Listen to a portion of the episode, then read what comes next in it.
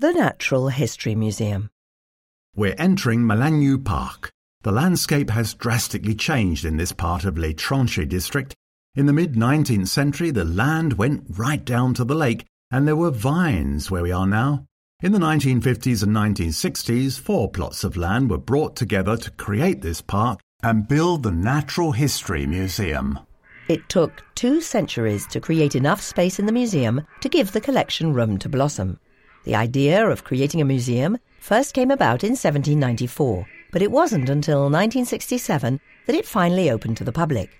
A smaller museum had previously existed in the Bastions.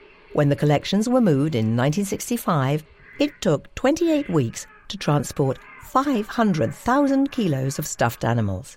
And this is what people were saying in the streets of Geneva. But I swear to you, I've just seen a giraffe and a gorilla crossing the road. The museum contains 15 million pieces, and to welcome us in the entrance hall, eight tigers with mouths wide open. What can we say? Gripping stuff. Sensitive people should avoid the top floor with its dinosaur skeletons and stick to the ground floor, which is dedicated to local fauna.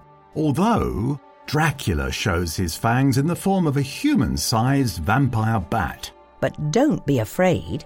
You know that all these animals are much less dangerous than their reputation. But beware of the pike and the carp caught in Lake Léman, monsters that are over a metre long.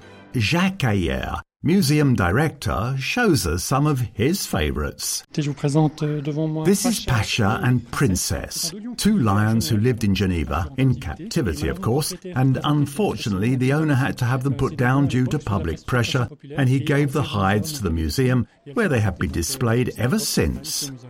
The museum is also a species conservatory. For example, it has the world's only dwarf emu feathers, an Australian animal that probably became extinct in the 19th century. Also present with its brown fur is the last bear killed in the Salève, along with some bearded vultures, birds that had ceased to exist in Switzerland.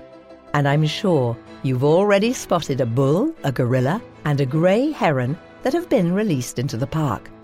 Sculptures, of course, and magnificent at that.